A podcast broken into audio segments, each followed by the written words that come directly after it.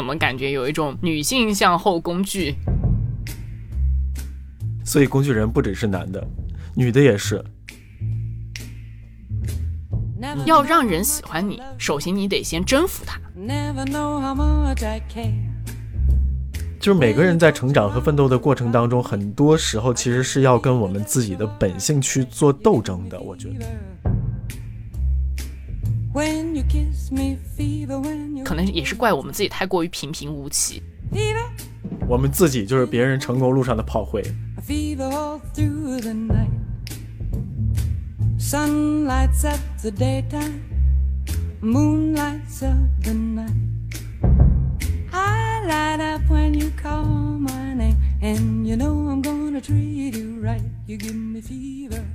hello，欢迎打开影漫台灯。我是跟你一起聊聊影视动漫的有点方。那么今天呢，刘芳呢？有点方呢？也请了一位朋友。那么是星源，我们要来聊一聊这个后羿弃兵这一部迷你剧。哎，hello，大家好，刘芳好，我是星源。那现在呢，就是刘芳呢也跟星源在不同的地方，所以又是一期线上录音的节目。好了，那么我们就进入正题了，就是我们在看这部剧呢，也没有说约好一起看的哈，只不过是因为最近真的很火啦，啊，Netflix 上面好像现在都排名第一吧，这个剧。但是我首先是看朋友圈里边有好多人在说这个剧啊，嗯，就是觉得好像不看已经不行了，而且另外有一点就是它只有七集，那那索性呢就看吧，肯定能能看完。是。啊，对我我真的也是一口气就看完了。一旦开始了，它的这个跟上的它的节奏就有点停不下来了。嗯，你是这种感觉？嗯嗯嗯。我其实是断断续续看的，就是中间哦集与集之间就隔了挺长时间，我就是没有大量的。一口气看完的时间，我就慢慢的看起来。那我是可能是我那那个时候的体验是真的比较沉浸式的体验哈，一次过就把七集就看完了。最直观的一种感受就不用说了，这种大女主就是大爽剧啊，过关斩将毫不拖沓的那种。嗯嗯嗯。看这部剧的那个海报的时候，我当时没有觉得特别吸引我，我反而觉得是有一点点灵异感，可能是因为跟这个女主的她的形象有一定的关系。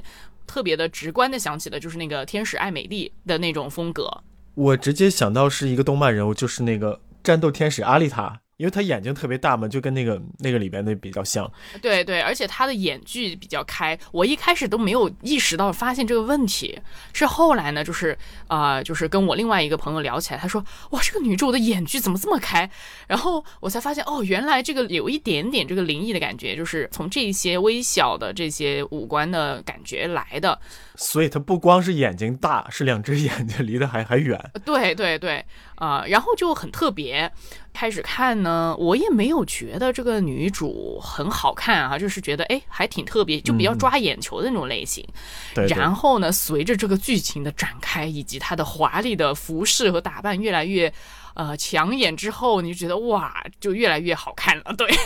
男生男生可能直接就看外貌，可能看脸看眼睛多一些，然后你们会更加注意他。穿什么衣服，有什么打扮，这个嗯嗯，会越来越提高你的这个对于女主的感觉。对，男生看的话，基本上就开始就完全就注意两只大眼睛上面了。嗯，然后再往后的话，就会发现特别好玩的，就是里边的男性角色，我记得有一个有一个人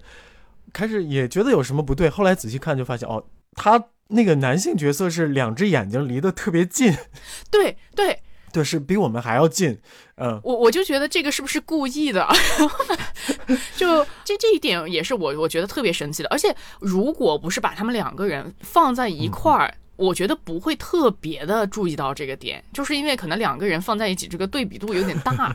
于是乎呢，就特别的有这种感觉啊。然后你说到就是想到的一个动漫的角色，就阿丽塔，嗯，然后我自己也是有同样的一种感受，就是觉得这部剧它整个漫画感非常重的，对啊，它的每一个角色从女主开始哈，它的每一个角色都是有一个挺啊符号化的，它有一个特别明显鲜明的一个象征的特点在。里边啊，包括这个演剧，对吧？你选角的时候，这个很有特色的长相也是其中的一个了。海报上面的这个凝视就是特别抓人，就让人想他到底在想什么。但是他这部剧的名字叫《后羿弃兵》，我一直在想，是不是台湾和香港翻译的方法，还是？呃，我我看好像台湾和香港确实是这么翻的，嗯它应该英文直译过来应该也是女王应该就是女王的棋局，对，那但是后羿弃兵呢，可能是国际象棋的一个招式嘛？这个招式是不是在它的这个剧情当中起到了一个比较决定性的作用？这我还真不知道啊，我瞎掰的。没看这部剧的时候，我以为女王的棋局，它真的是某个国家的女王在下棋。哦，后来看完了之后呢，他大概明白，应该是因为她下棋了，取得成就了，所以她才成女王了。啊啊、或者说本来在那个国际象棋当中，它也有 Queen 和 King 它 Queen's Gambit 就有可能也是跟这个棋它本身有关系，反正一语双关吧。嗯嗯。其实说到这个象棋，国际象棋这个部分，真的完全不懂。因为到后面我看到很多不同的评论，就是有人说自己懂国际象棋，说这个棋局里边有很多问题。然后你之前跟我谈过说、说这部剧是有很多国际象棋的顾问，嗯，在旁边做咨询，然后拍出来的。所以这对于我们完全不懂棋的观众就有点尴尬。就不知道他们说的到底是有问题还是是没问题，因为我我自己是完全不懂国际象棋，我们也只能听别人说的，说什么是什么呃。对对，就我之前看过一个小视频吧，他就说啊，其实这个棋局呢，尤其是最后呃演那个 Bokov，就是苏联的那个棋王，是找了真的是一个大师，本来是想要那一个国际象棋大师直接来演的。但是呢，就被、拒绝了，拒绝了呢之后就找了一个波兰的演员，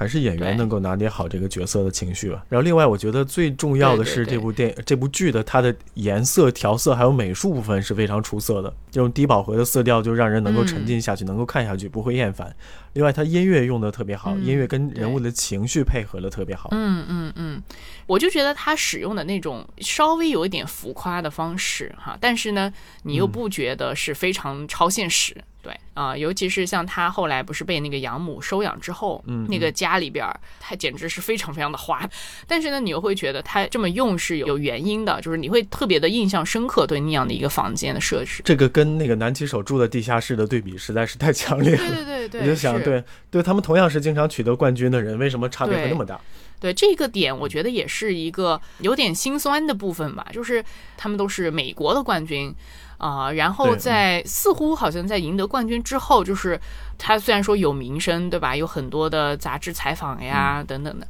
但似乎在对他的实际当下的生活来看，并没有说造成一个什么更多的影响。当然，就是说不一定说他要住得好才是一个好的事情哈，嗯，嗯但呃，有可能会有一种感觉，就包括他们中间也从剧情里面传达出来，就是好像离开了国际象棋，离开了比赛，他们就有点不知道该怎么生活了。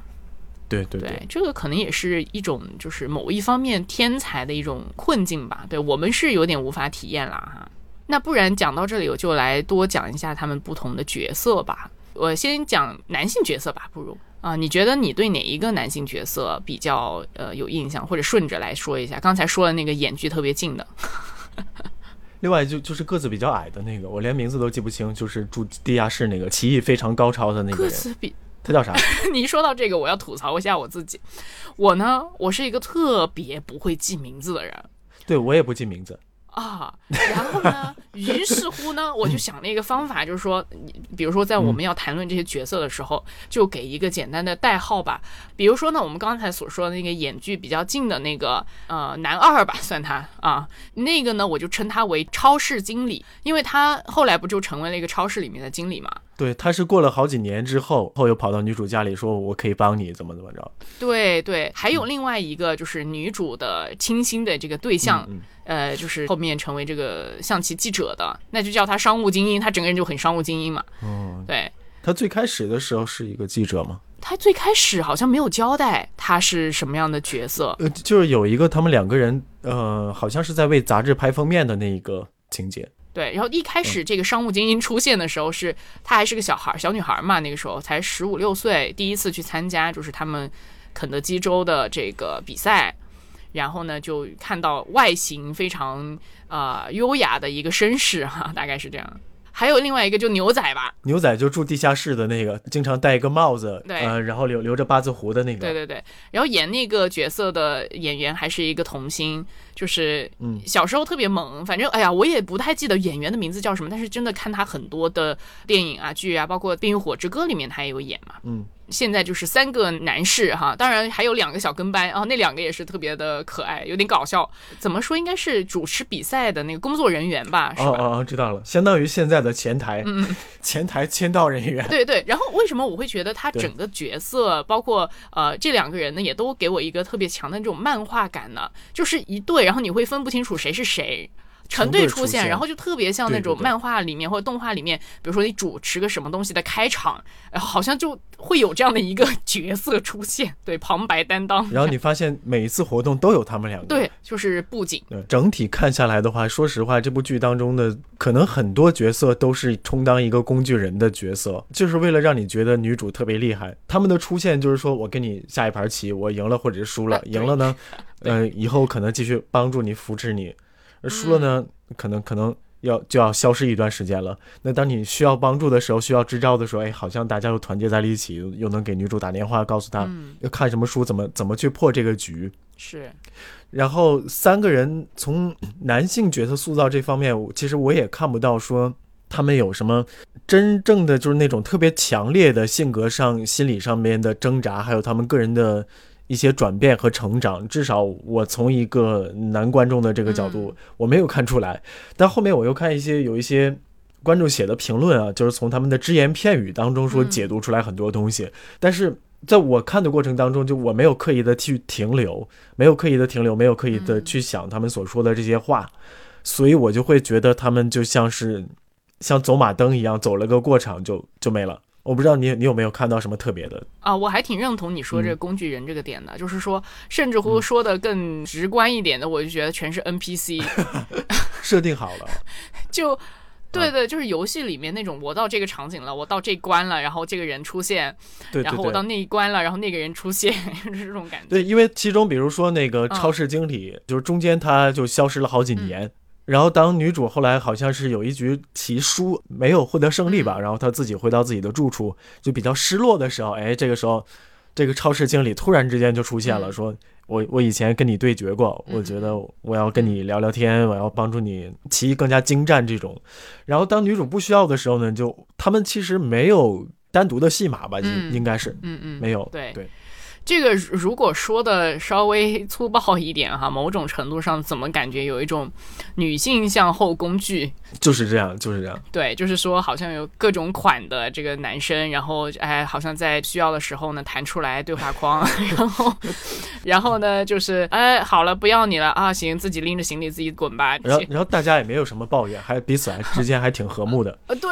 对对对对，对我们的都是宫斗剧，一定要有斗争，他们就没有，就非常和谐。啊啊啊！我觉得他是在为了让这个剧的核心剧情紧凑、节奏快的条件下呢，他牺牲了这个对人物的性格的塑造，包括我觉得还牺牲了很多人物情绪上的一些塑造。当然，重要的部分呢，因为要推进这个剧情的发展嘛，重要的部分的情绪呢，倒还是在的。那就说回这几个啊，就是男男性角色吧。对我就觉得还挺有意思的一个点是，有一种像性别反转之后的那种戏码，就觉得有一些台词就很好笑。就比如说那个牛仔嘛，他不是觉得好像怎么这个女主又不理他了呀，或者怎么样，然后牛仔就说了一句：“你之前对我做了这样的事，你现在还好意思打电话给我？”然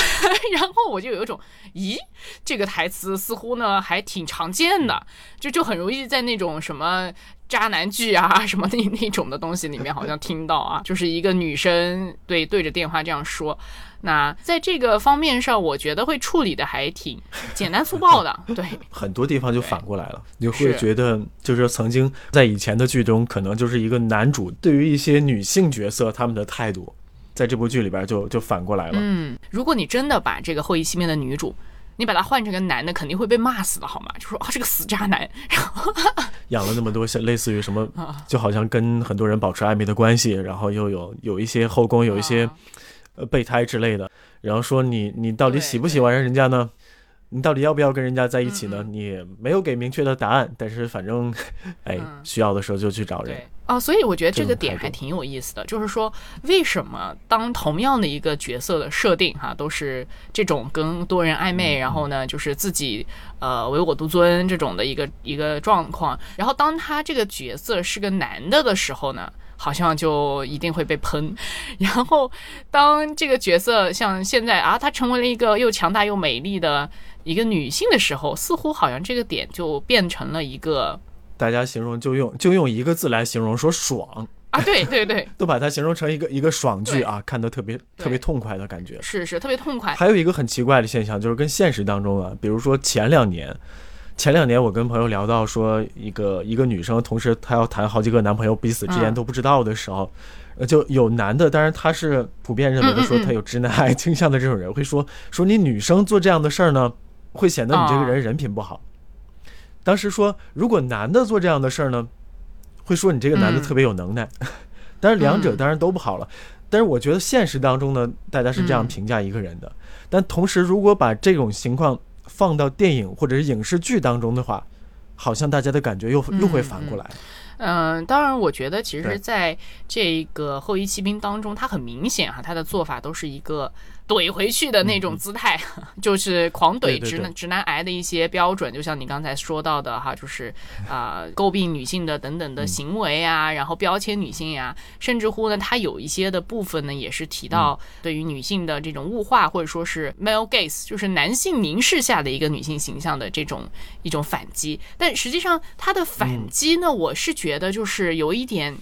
半吊子，因为感觉上她虽然说很爽哈，让人觉得哇，这个大女主过关斩将，就拿着一把刀，然后就歘歘歘，特别飒的就就杀过去那种感觉。但是实际上，好像在如果深究的话，我是觉得她是不是真的就脱离了对所谓男性气质的这种要求呢？我觉得没有哎。虽然说她是一个高智商的啊，非常的 powerful 的这样的一个女性，嗯，但是实际上这方面的元素呢，也是套用了好像很男性气质的一些东西。我甚至觉得有一点超级英雄的意味啊，是有一些。他的天才性，还有他，比如说在在脑内下棋，看着天花板就能有一个棋盘类似的这种情况，我觉得就是。就就已经很不可思议了。开始的时候会想，会不会现实当中有这么一个人，他真的是这样一个天才。后来经过了解之后，其实这是一个根据小说改编的，而且他是一个虚构的人物。天才方面占的比重太大了。嗯。然后遇到什么问题、遇到难题的时候，好像自己思考一下就能解决，就太神了，真的太神了。对对。另外就是说。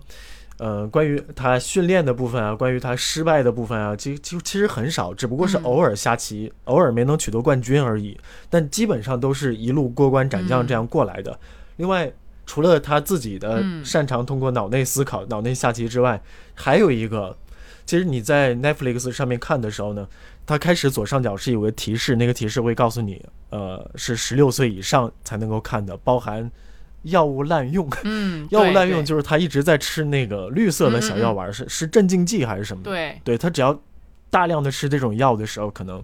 他才能够发挥好，他的情绪才能才能好起来。嗯，可以说整个这部剧。有大半部分的棋局，他在开始的时候都在都在嗑药的感觉。对对对，我我自己觉得哈，因为就像我们说的，这个人人物的塑造实在是太超级英雄了，他智商超级高，对吧？然后又很有气质等等。于是乎，嗑药这个点呢，我就都觉得是有一点刻意的，想要加一个 bug 在他身上。你看到后面，他其实就慢慢的好像走出了嗑药，所以实际上嗑药这个点并不在妨碍他的天才性本身，嗯，只不过是给他的这个人设呢稍微加一点。点呃，另外的色彩，就给了给了我们一个点，然后告诉我们到后边他他不嗑药了，他改变了，是吧？对对对。如果你不加进去的话，好像好像他他成长和变化的部分，更新的部分就更少了。对对对，我是这样领觉的哈，因为对我来说，其实他嗑药的这个点安排的挺刻意的。或许呢，他整个人真的太天才化了，以至于他跟观众的距离实在太远了。然后呢，可能要把他拉回到地面上一点，就让他有一个这样的癖好。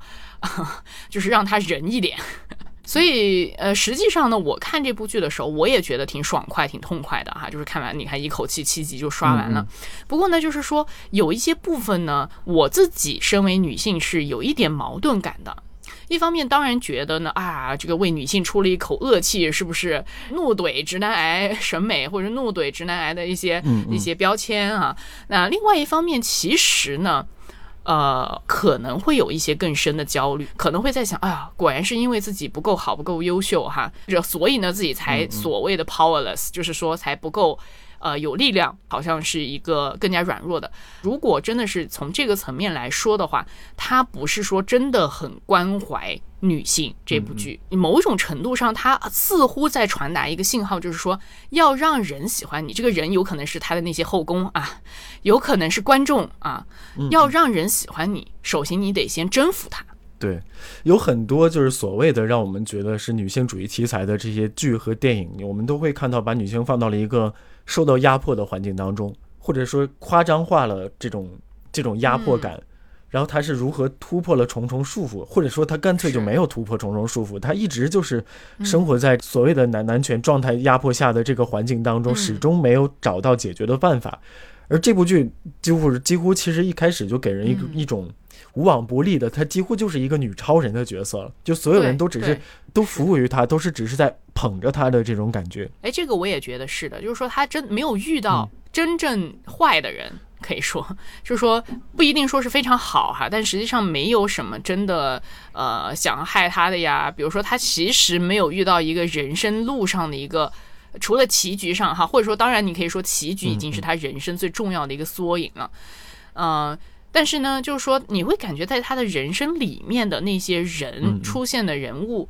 都没有一个给他特别大的啊一个威胁和压力，因为是 NPC 的感觉。不过转过来，我想讲到这里的时候，我想了一下，也不是完全没有，他也是有的，只是说他没有刻意去描绘这个东西。最大的 bug，其实在他的人生里面，就是他爹是一个缺席的，对，一个缺席的一个亲生父亲，包括后面的这个养父。啊，就两个，其实来说，应该说是这个剧里面，我觉得最直观来说最让人恨的两个人。我印象最深的就是说，当时母亲去世了之后，然后父亲说我没有时间，你你自己去搞定安葬他的这件事儿。对，这里是特别心凉的一件事，包括像他的亲生父亲这一个角色。呃，跟他的这个亲生母亲的这种纠葛吧，我觉得是给这个小小的这个女主心里面存下了一个非常矛盾的东西的。嗯，但是他没有具体去描绘，但我自己看的时候，我是很 confused 的，就是觉得没有过程。对对对，没有过程就不知道他们为什么会这样。对，就是只知道父母关系是这样，突然之间。不过这个应该说，我觉得他的留白呢，也有它的一定的作用吧。没有必要面面俱到，但是就像你说的这种缺缺少矛盾还有冲击的这种感觉，其实就。就是我没有持续一口气把它看完的这个原因之一，嗯，因为如果他每一集都留有悬念，呃，我在想这件事后来解决怎么样吗？有矛盾冲突了，我会期我会进一步的期待，说是怎么化解这个矛盾的。但是在我看的过程当中，我发现好像没什么矛盾，就一路平步青云，就这样下去了。嗯，因为它比较短嘛，我一直期待着说我我能够看到什么激烈的冲突的部分，我能够看到说。他哪怕有有失败了，遇到什么严重的挫折之后，他怎么样去翻盘？呃，但是实际上，哎，七集不知不觉看完了之后，这就没了。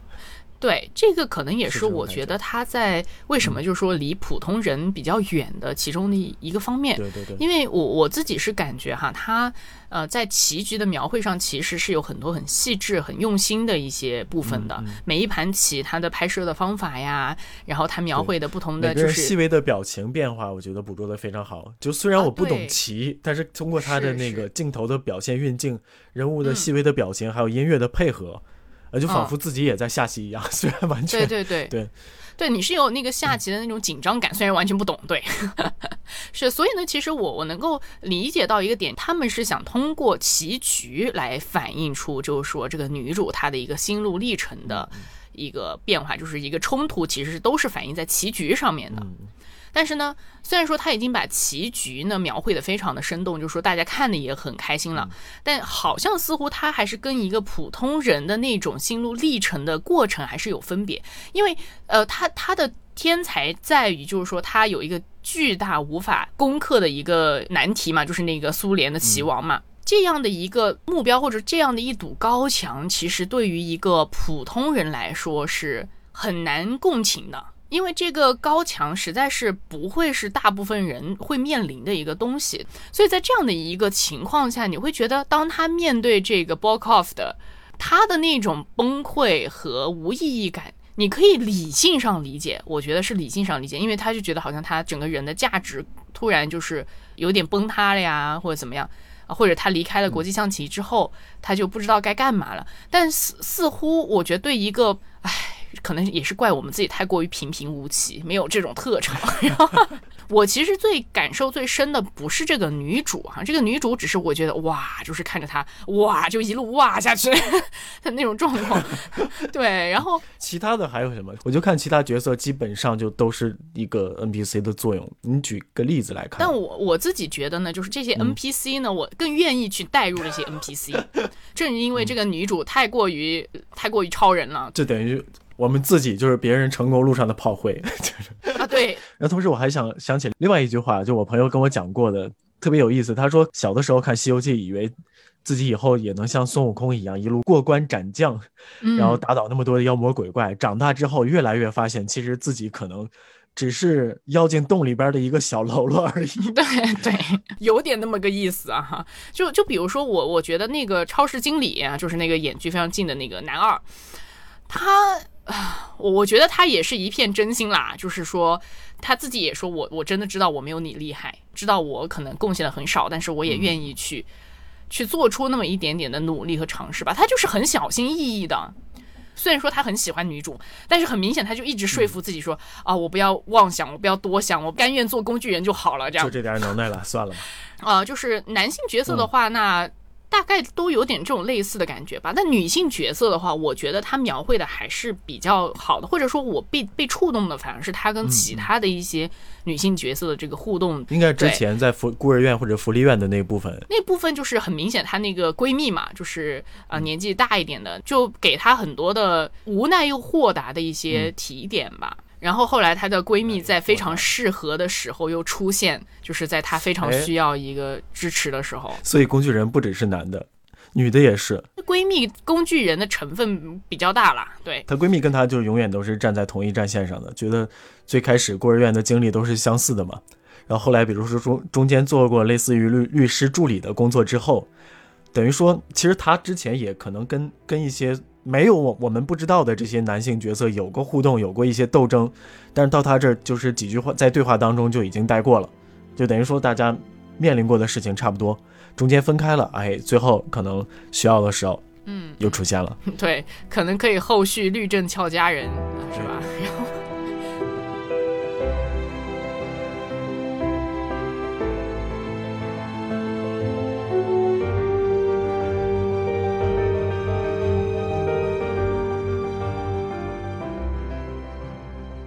呃，我觉得肯定最多的，我想很多人同感的就是他的这个养母，可以说是非常悲剧化的一个设定吧，就是又失去了实现梦想的机会，啊，又失去了自己的孩子，然后她人生的重心就变成是要讨好这个丈夫，但是完全也没有办法，对，也失去丈夫，失去了家庭，就很多的矛盾。然后这个养母，其实我觉得是最接近。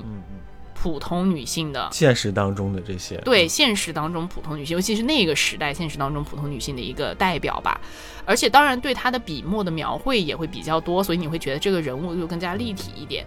呃，也是就这个母亲吧，她虽然很想成为一个，她就说啊，我可以试图做一个好母亲。他也努力在做这件事情，也努力的在就是关心他的这个女儿，但是就是因为这个女儿实在实在是太 powerful 了，我觉得，所以就是说这个母亲跟她的这种关系就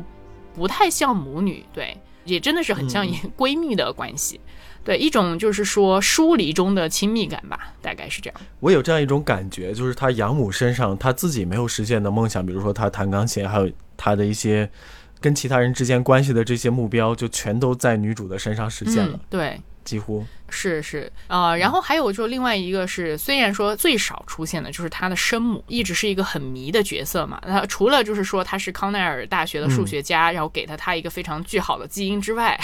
但实际上我觉得这个母亲，就像说她这个缺席的父亲之间的这个历史，其实是。是比较重要的部分，可能就会在想，哦，他之所以成为一个这种情感上如此疏离的一个人，或者说他根本上可能是有一点爱无能的这样的一个人，或许他没有办法去接受一个所谓更深的、更呃亲密的一种关系，以至于就是说他在情感上的有一点点麻木的这种状况，是跟他小时候这种非常。Confused 的就是他自己生母生父的这样的一个历史有关系，比如说他的妈妈，他前后是非常矛盾的。一开始呢，就第一个桥段就是他小小的这个女主，她心里面记得，就说有一次他爸爸呃生父开着车来，就是说啊，可能要把他接走呀，带回去啊这样的一个场景。然后他的妈妈呢就说，哦，他不需要你，你你不要再来了，我会带着他长大的哈。那个时候的这个生母的形象是。呃，还是就是说很坚强的，就是说一个单亲妈妈啊，决定带着这个孩子长大。但是看得出他们的这个生活的环境是不太好的。后面有一些背景的交代，就说其实原来他妈妈呢也是所谓大家闺秀来的，也是家境也不错的。但后来他们不是就住在一个那种一个车厢里面嘛？对，就在野外露营的那个差不多的状况。对，然后但他的生父的这个状况看起来是经济条件比较好的，就开着一个类似宾利一样的车来。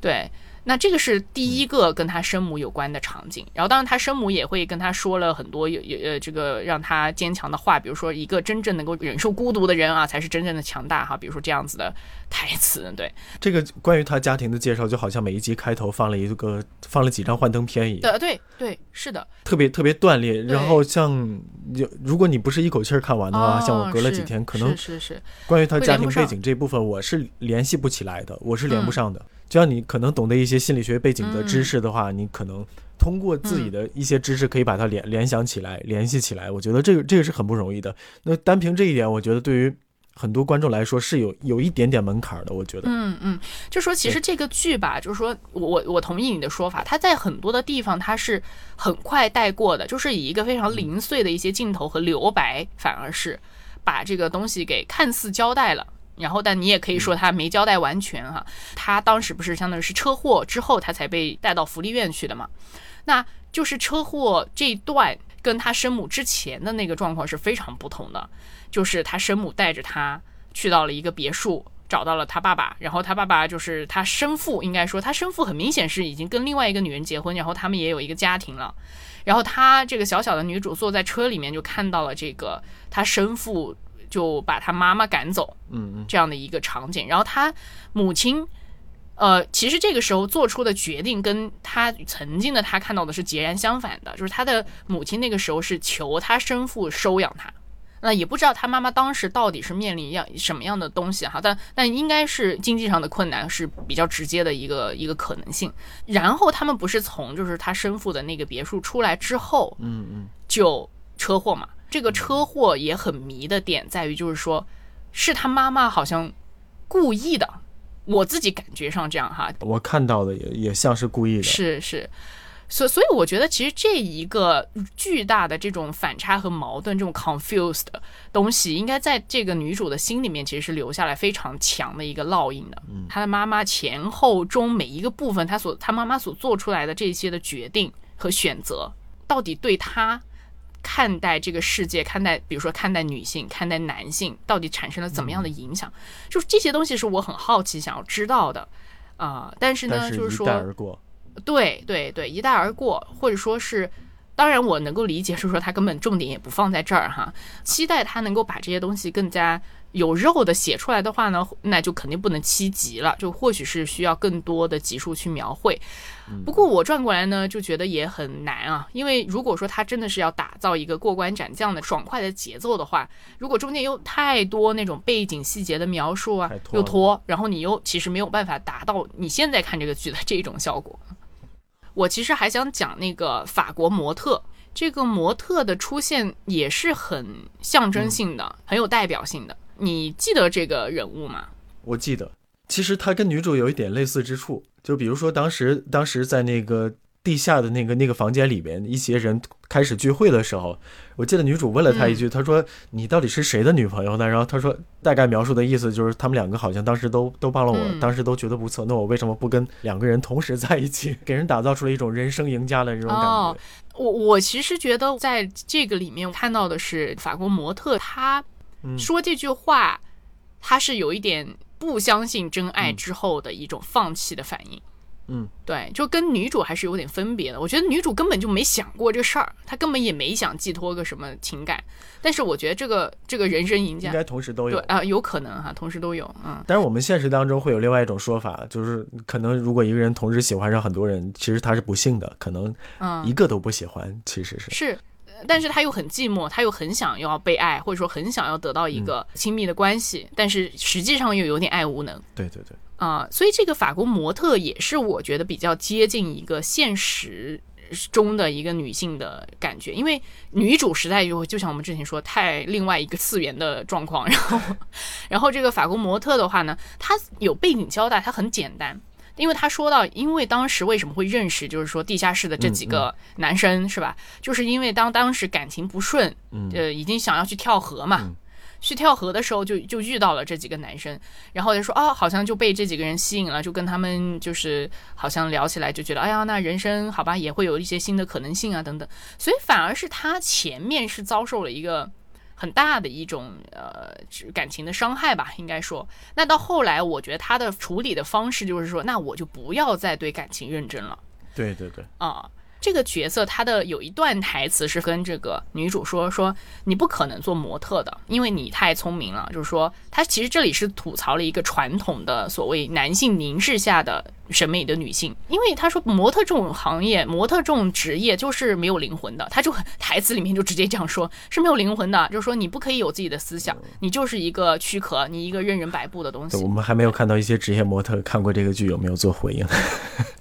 对对对肯定不是这样。嗯，啊，所以应该说是他的这些角色吧，就是也是都是非常有代表性、有符号化的意味的，就是他每一个都好像吐槽了某一种啊针对性的，把自己的观点说出来，然后把自己的角色位置放放在那儿，然后哎，是。可能导演大概有个什么意图，想我这个剧嗯。里边呢、应该有什么样的角色，应该表现什么样的主义的话，然后就嗯派出来一个人，时不时的哎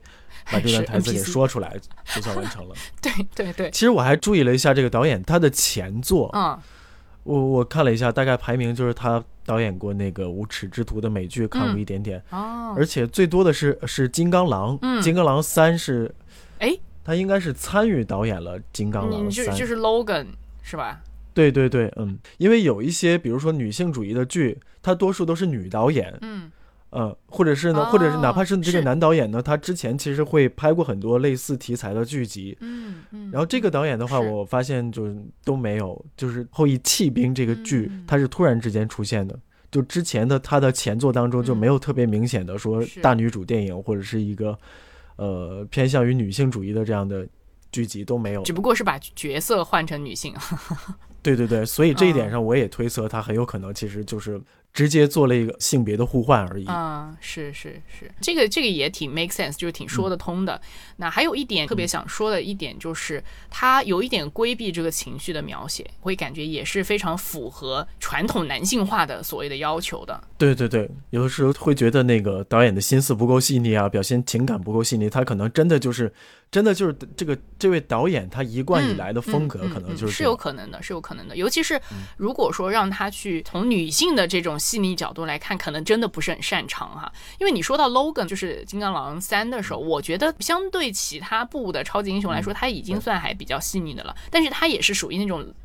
男人的浪漫，你知道吗？就是我我其实也很喜欢的了。英雄迟暮的感觉，啊，对对对，那种英雄迟暮的那种状况，所以就是，呃，跟这种细腻的女性的。呃，这些方面是确实是有一些分别的哈，所以反而我是觉得呢，她在与就女主角哈，她本身，呃，我我就比较难带入她的这个角度，但是是她与其他的女性的角色的互动啊，我觉得还是展现出就是女性主义的一面的。但另外，当然我所吐槽的点就是说，很明显她是没有在包容很多不同的女性的。就尤其是讽刺这个啦啦队队长的，呃，我也不知道是不是啦啦队队长，但大大概就是有一个很 typical 的这样的一个角色，学校里面的一个好像呃 fashion queen，花瓶的角色，说白了给人啊，感觉对花瓶的角色好像也没有什么自己太多的想法，然后到后来你看，就是好像在这个商场里面遇到。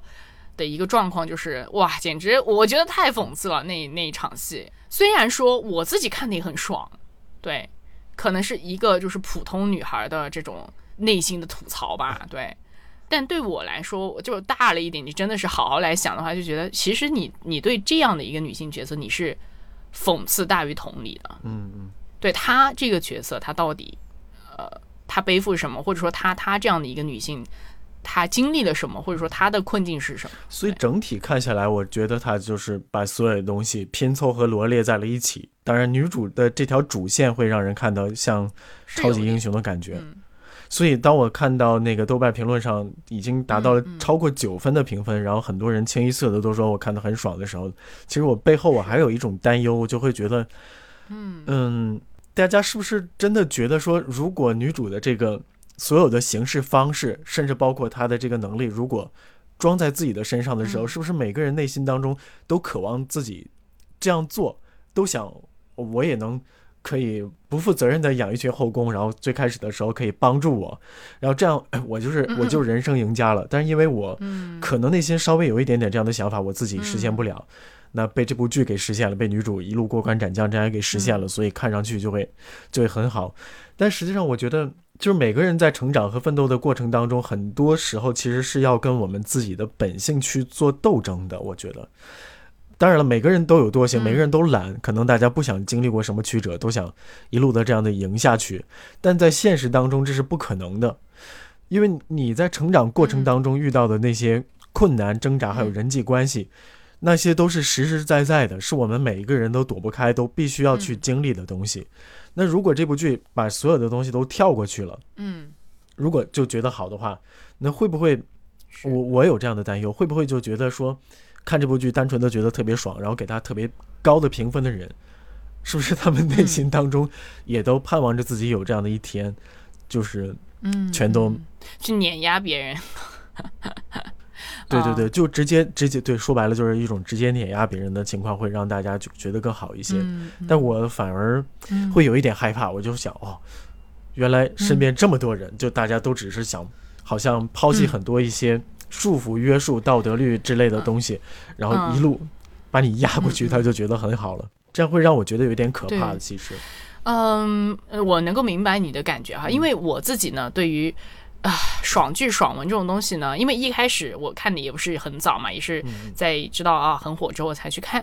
那么我一开始是带着一个有一点吐槽的心态啊来的，但实际上我我又觉得矛盾的地方，就像我之前也说了，我确实觉得很好看，也确实觉得呀挺挺痛快的啊。当然，某种程度上我会在想。是呃，我 我们经过了社会的毒打之后，或许需要需要一点就是这种所谓的啊一帆风顺这种剧情或者故事，但是它是不是啊？就是很多人说啊，神剧呀或者干嘛呀？我真的不觉得。对，然后尤其是现在这个趋势，动漫的这个行，这个这个也是一样的。为什么现在有那么多想要做成什么异世界穿越，然后啊，好像是一个草根儿，然后呢，我就突然天降很多特别的能力，然后我就一堆后宫，然后也是一堆，不知不觉我就一路赢过去了，就这样。所以好像现在这种，我不知道是不是算它有一点点，嗯，规避现实困境的一种做法，对，或者说大家如果都觉得这个东西是好，然后不带着一点批判性去看的话，这个。确实是有那么一点危险的吧，或者说是有一点让人无奈的地方。对，其实它会让我联想起之前的那个电影《小丑》，就很多人看了之后觉得，就当时那个小丑的角色对于很多外部的压迫，他的反应是是合理的。但是你仔细想想，他是其实他的反应是过激的。嗯，就甚至于你把他小丑的这个角色，他跟生活在我们周围的这些普通人，每个人有可能会面面临的来自各方面的压迫的时候，会发现，哎，有人甚至开玩笑说，小丑的生活生存环境已经很好了。嗯嗯嗯。嗯嗯嗯，是回到当下的一个困境当中。如果说我们，呃，就把很多的事情简单化、公式化，就把它做成啊，一一旦有一定的压迫，我就一定要以某一种很直接的形形式去反击呀，啊，或者说是。就像怼回去呀，等等的话，那那我觉得确实是把人给削薄了的，把这个东西给单一化了的，简单化了，简单化了才容易拍，对对，才容易。其实是的，其实是的，啊，就像转过来看那个国内的爽剧、爽文也很多嘛，因为我突然就想到那个什么《延禧攻略》，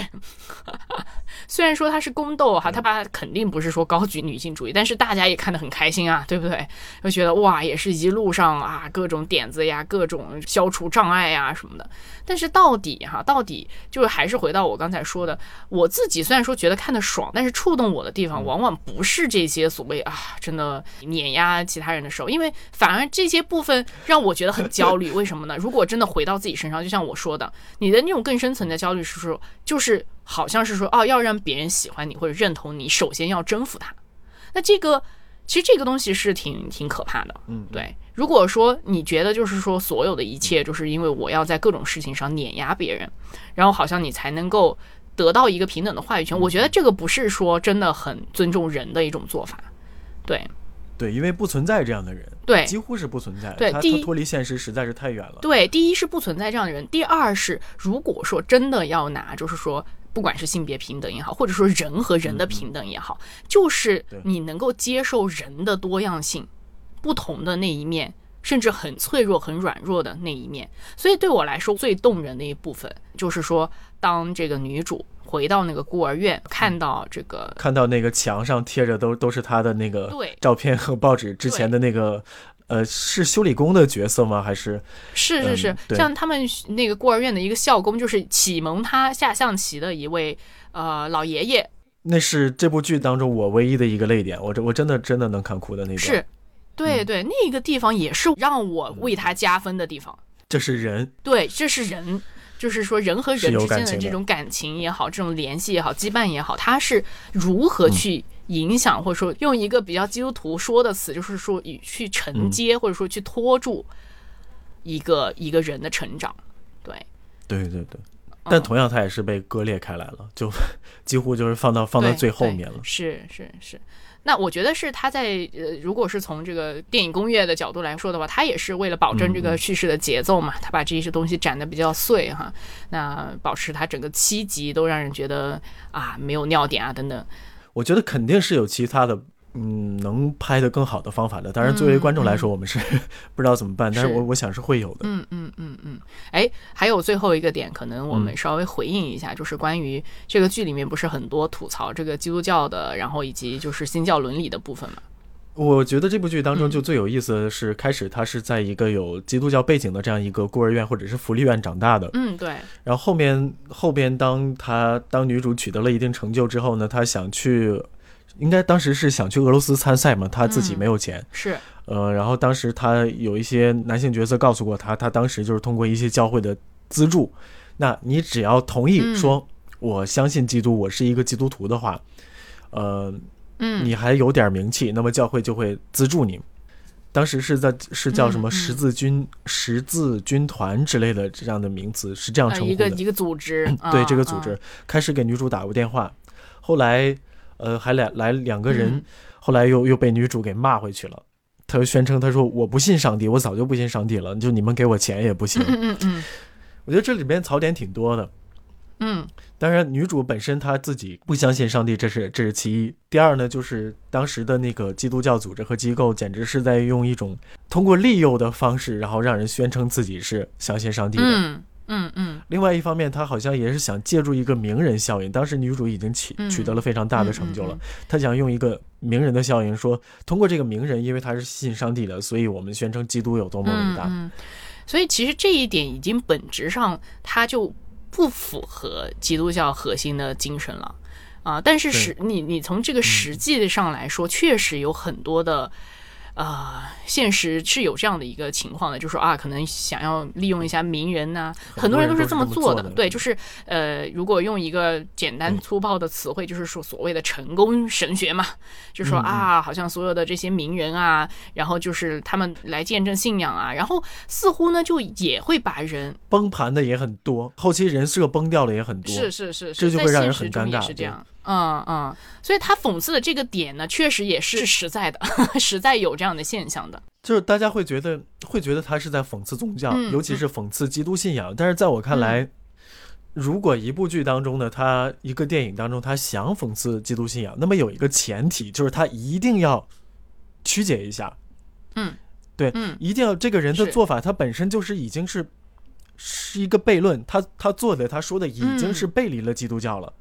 然后拿出来再说，再再给人一种好像你在讽刺讽刺宗教的感觉。嗯，因为我们作为基督徒，我们会比较知道啊，到底信仰的核心是什么，就就不是反，应该说是跟这个我们所看到剧里面讽刺的这些问题是完全是相悖的哈，完全它是扭曲了的。但是如果说在一个可能完全不了解这个信仰的情况下来看的时候，就会觉得好像。我成宗教一种，哎，对，就是一种啊，所谓控制人的方式啊，他用各种各样的方式去把人呃，怎么说符号化？我觉得这个也是让我们也很无奈的一个点，就是说确实存在这样的问题，就是人会想要以自己的方式、自己固有以为的东西，然后就把。这个也不问到底发生了什么事情，然后就把这个标签贴上去了。我觉得把它把基督教元素放在这部剧当中，而且还用重点的笔墨，好像又讽刺了一下这种感觉，就好像 更加符合这部剧整体的这个风格。对，因为可能越来越多你想强调政治正确，嗯，那你要知道政治正确当中很多东西实际上是跟是是信仰所不允许的，嗯。嗯嗯，那好，那你信仰不允许这个东西，那我再把你信仰拿出来，我我再讽刺一遍，好像。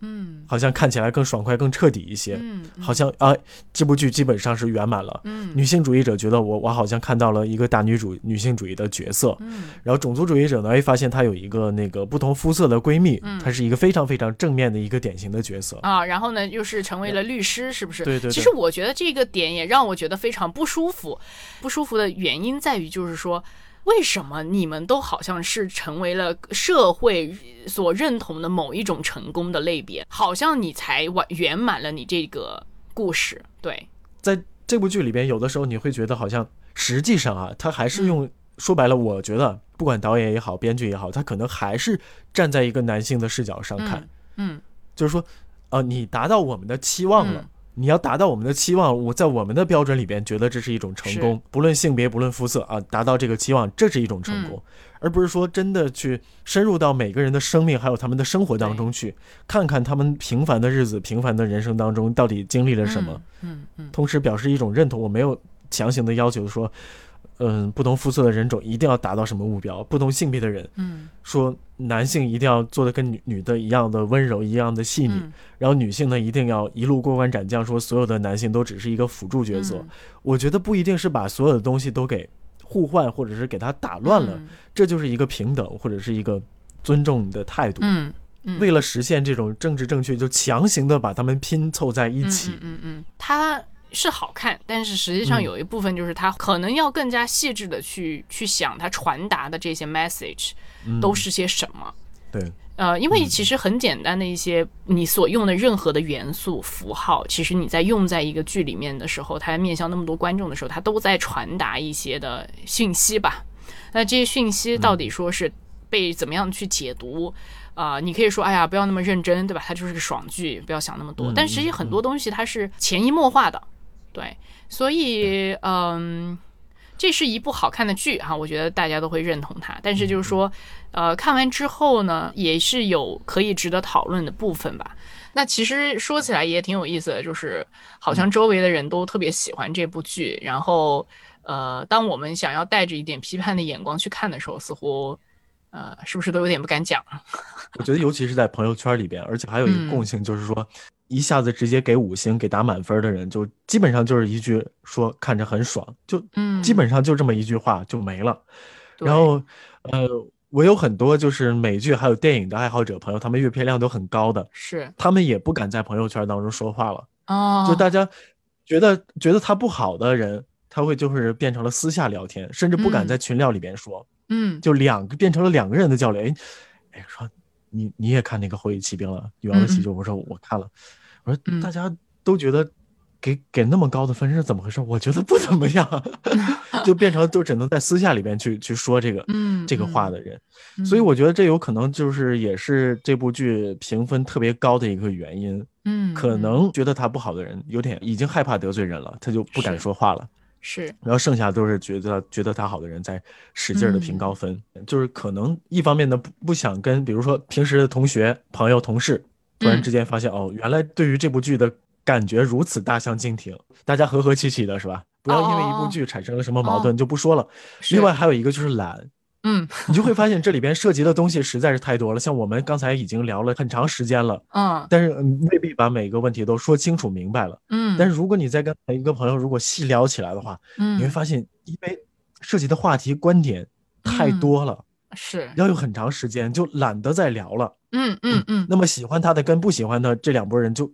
不会再去交流了。对对。然后大家好像为了规避掉这一种的有可能产生的争论，就也我只跟太谈同意我的人聊啊，天，，对对对，而且个人积累有限，我们拿不嗯到太多的论据。是是是。嗯，搜集论啊据也是需要很长的时间的。嗯，所以当聊起，尤其是聊一个剧呀、或者某一个话题的时候，一旦我觉得一旦有一些深入的聊天或者沟通的时候呢，始终都不可能完全统一的，就不可能完全一致的。对，对对，那这个才叫交流嘛。如果说是全都是哦，是是是，对对对，好好好，就是这样，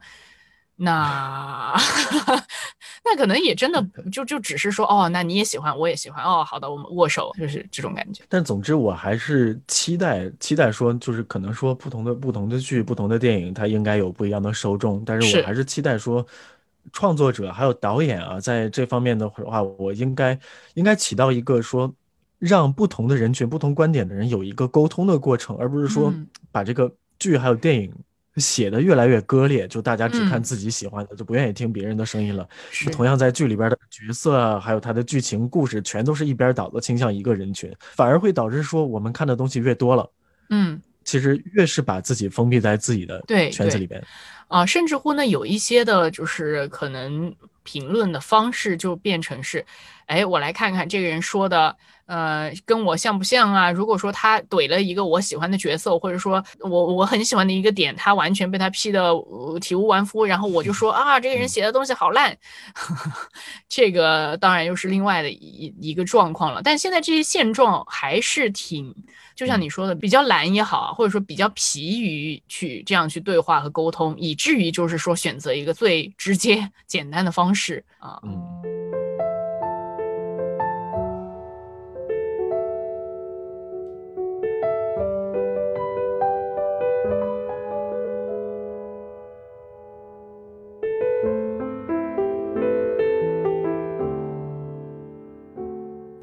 关于《后羿骑兵》这部剧呢，其实应该还有挺多可以说的。比如说呢，其中一个非常打动人的部分，就是关于输赢之外仍然有更广阔的生活这一点。那么，不知道你看了《后羿骑兵》之后呢，又有什么样的一些感受想要分享呢？那么也欢迎你给我们留言。I remember nighttime.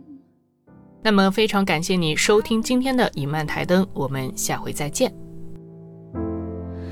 I remember you, but I can't remember love. When I do, when I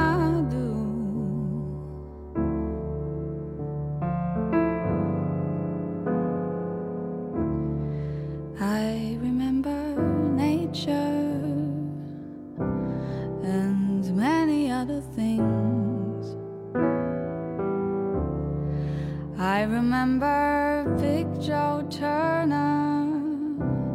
what he sounds like when he sings.